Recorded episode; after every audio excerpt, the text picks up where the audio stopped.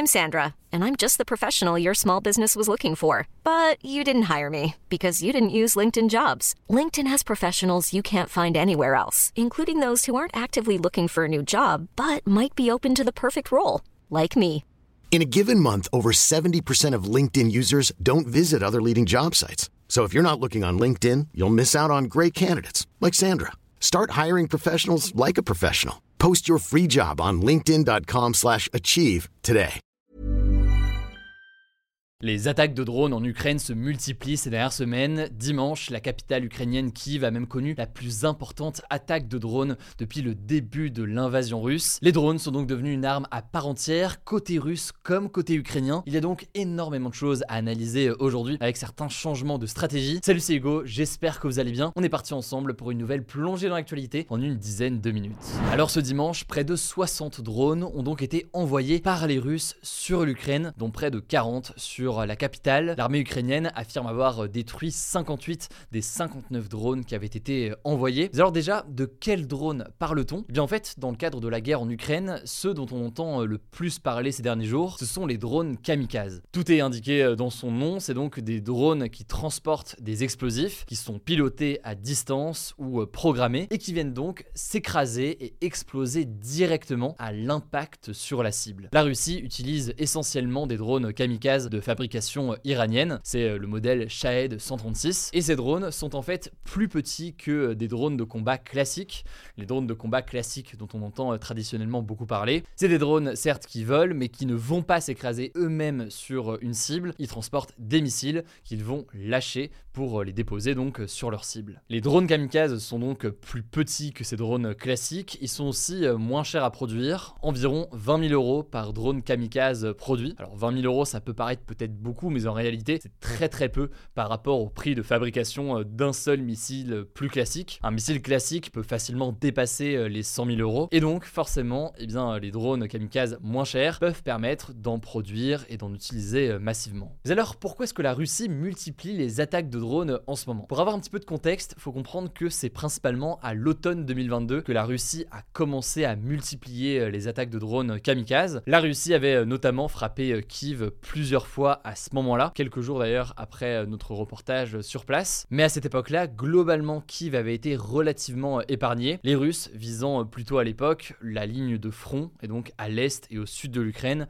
où se déroulent les combats en ce moment. Alors pourquoi ce changement de stratégie et cette utilisation plus massive ces derniers jours d'attaques de drones, notamment contre la capitale? Eh bien, première raison, ces drones pourraient traduire potentiellement une baisse de stock de missiles du côté de la Russie. Je le disais, hein, les missiles, ils coûtent plus cher à produire que les drones kamikazes et la Russie a réalisé de nombreuses salves de frappe ces derniers mois sur le pays. Il est donc possible qu'elle ne soit plus autant capable de frapper le pays avec des missiles classiques et donc qu'elle se tourne davantage vers des drones kamikazes, ce qui permet de continuer à faire la guerre à distance mais à moindre coût en restant donc le plus en retrait possible. Là-dessus, c'est ce qu'estime notamment Michel Goya, qui est un historien militaire. Je vous mets des liens en description si vous voulez en savoir plus. Deuxième raison, ces frappes de drones kamikazes, elles permettent aussi à la Russie de montrer qu'elle continue à avoir une action sur l'Ukraine, qu'elle continue donc à exercer une forme de pression et donc qu'elle ne se contente pas entre guillemets de rester sur le front tel qu'il est actuellement à l'est. En fait, ce qu'il faut comprendre, c'est que ces drones kamikazes, certes, ils causent des dégâts évidemment matériels et humains, mais ils n'ont pas le même impact que des missiles classiques. Ils servent donc surtout à montrer quasiment symboliquement en fait que la guerre continue et que eh bien le pays, y compris la capitale ukrainienne, est encore accessible pour la Russie. Tout ça vient donc créer un sentiment de peur, de tension, d'intimidation permanent pour les habitants. Bon, et troisième raison pour laquelle la Russie multiplie les attaques de drones kamikazes, et surtout d'ailleurs sur la capitale ukrainienne, c'est pour monopoliser la défense militaire ukrainienne ailleurs que sur le front. En fait, l'armée ukrainienne parvient à traquer et à détruire la majorité, voire la quasi-totalité certains jours des drones qui sont envoyés par la Russie. Mais c'est pas quelque chose qui est simple, car ces drones kamikazes, ils sont très rapides, et donc pour s'en protéger aujourd'hui, l'Ukraine en fait a un système de défense qui est très développé et qui est très sophistiqué, notamment et surtout en fait grâce à l'appui des puissances occidentales. Les Ukrainiens utilisent donc des systèmes anti-aériens qui sont fournis par les États-Unis notamment avec leur système Patriot et par la France pour le système Crotal. Et c'est là où c'est très intéressant à analyser. Certes, les drones kamikazes, ils coûtent pas cher à produire, mais par contre, eh bien ça coûte très très cher de s'en défendre. Selon euh, les estimations du Center for Strategic and International Studies, le CSIS, qui est basé à Washington, un système complet de Patriot, donc de système de défense américain, coûterait environ 1 milliard de dollars. Et chaque missile Patriot qui vient donc contrer eh bien, un drone kamikaze coûte près de 3 millions de dollars. 3 millions de dollars pour défendre une attaque à 20 000 euros. Vous l'aurez compris, forcément, c'est finalement assez efficace pour la Russie. Bref, en faisant cela, la Russie crée un nouveau front d'une certaine façon dans les airs et notamment donc au-dessus de la capitale ukrainienne, ce qui est bien peut perturber euh, l'Ukraine alors qu'elle prévoit, on en a beaucoup parlé, une contre-attaque dans les prochaines semaines pour tenter donc de reprendre le contrôle des territoires qui sont actuellement occupés à l'est et au sud par euh, la Russie. En tout cas, je me voulais en savoir plus sur ce sujet au-delà du documentaire que j'ai pu euh, faire en Ukraine avec mon équipe il y a quelques semaines. On a aussi fait une vidéo spécifiquement sur la question des drones en Ukraine. J'ai notamment pu rencontrer sur place, et eh bien tout simplement des militaires ukrainiens qui s'entraînent à utiliser des drones, y compris ce qu'on appelle des drones civils, donc qui ne sont pas équipés d'armes ou autres, et dans l'objectif donc soit de reconnaissance, soit de neutralisation de drones ennemis. Je vous mets donc le lien du reportage et de la vidéo directement en description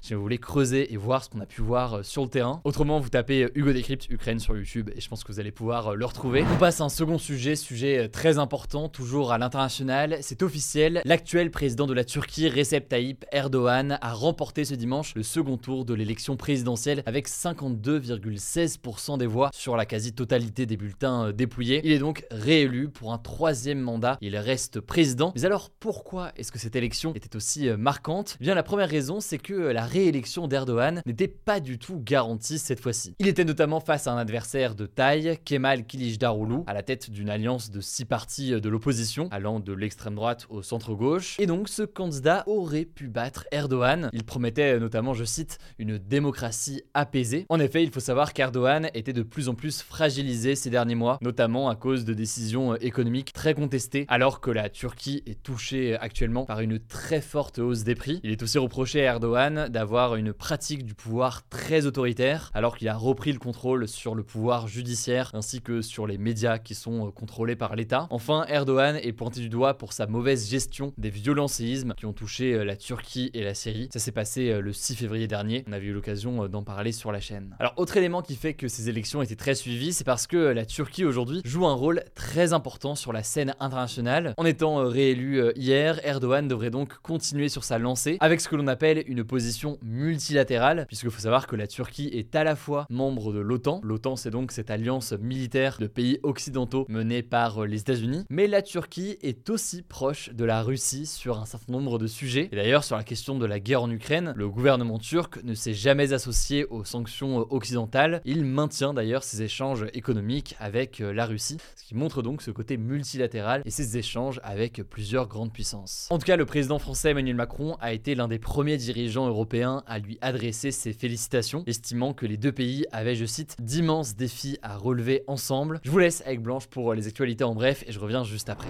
Merci Hugo et salut tout le monde. On commence avec une première actu. En Espagne, le Parti socialiste du Premier ministre Pedro A subi une lourde défaite lors des élections municipales et régionales qui ont eu lieu ce dimanche. En fait, c'est le Parti populaire, un parti de droite, qui est arrivé en tête dans la plupart des régions et dans les principales grandes villes du pays, comme à Madrid, la capitale. Mais l'autre grand vainqueur de ces élections, c'est le parti d'extrême droite Vox, qui avec plus de 1,5 million de voix aux élections municipales a doublé son score en 4 ans. Suite à ces résultats, Pedro Sanchez a annoncé la dissolution du Parlement et a convoqué des élections législatives anticipées le 23 juillet prochain. Ces élections permettent d'élire les parlementaires et donc le ou les partis qui vont gouverner le pays. En faisant ça, en fait, il souhaite court-circuiter en quelque sorte ses concurrents qui n'ont désormais que 3 semaines pour présenter des listes. Il veut aussi éviter les critiques au sein du parti. On vous tiendra au courant. Deuxième actu en tech rapidement, Twitter pourrait être interdit en Europe à cause du patron de la plateforme Elon Musk qui a décidé de ne pas se conformer aux nouvelles normes européennes sur les réseaux sociaux. En fait, ce samedi, le réseau social Twitter a décidé de quitter le code de bonne pratique de l'Union européenne contre la désinformation en ligne. Le truc, c'est que ces règles sont censées devenir obligatoires pour toutes les plateformes en ligne dès le 25 août prochain. Et donc ce lundi, Jean-Noël Barrot, qui est le ministre français responsable de la transition numérique, a expliqué que si Twitter refusait de se conformer à ces règles, eh bien la plateforme pourrait tout bonnement être interdite dans l'Union européenne. On y reviendra plus en détail demain. Et justement, vu qu'on parle de réseaux sociaux, les députés et les sénateurs ont trouvé un accord jeudi dernier pour mieux encadrer le métier d'influenceur, ce qui ouvre la voie à une adoption définitive par le Parlement de la proposition de loi dans les prochains jours, probablement ce mercredi. La loi devrait donc entrer en vigueur en juin. Je ne vais pas rentrer dans les détails, mais le texte prévoit notamment d'interdire la promotion de certaines pratiques, comme la chirurgie esthétique, et de mieux encadrer la promotion des produits avec de la nicotine par exemple, ou encore des paris sportifs. En tout cas, avec cette nouvelle loi, la France va devenir le premier pays au monde à reconnaître le métier d'influenceur. Quatrième info, des négociations ont débuté ce lundi à Paris entre les représentants de 175 pays du monde pour parvenir à un traité international pour mettre fin à la pollution plastique sans que pour l'instant un objectif précis ait été déterminé. En fait, il y a plus d'un an, un accord de principe a été trouvé entre les 175 États avec l'objectif d'élaborer d'ici à fin 2024 un traité juridiquement contraignant. Alors qu'est-ce que ça signifie juridiquement contraignant? Eh bien en fait, les États qui le signent seraient sanctionnés s'ils ne respectaient pas les règles décidées. Et donc cinq sessions de négociations sont prévues pour que les pays arrivent à se mettre d'accord, et celle de Paris n'est que la deuxième, mais elle pourrait être déjà un pas en avant de ce projet d'accord.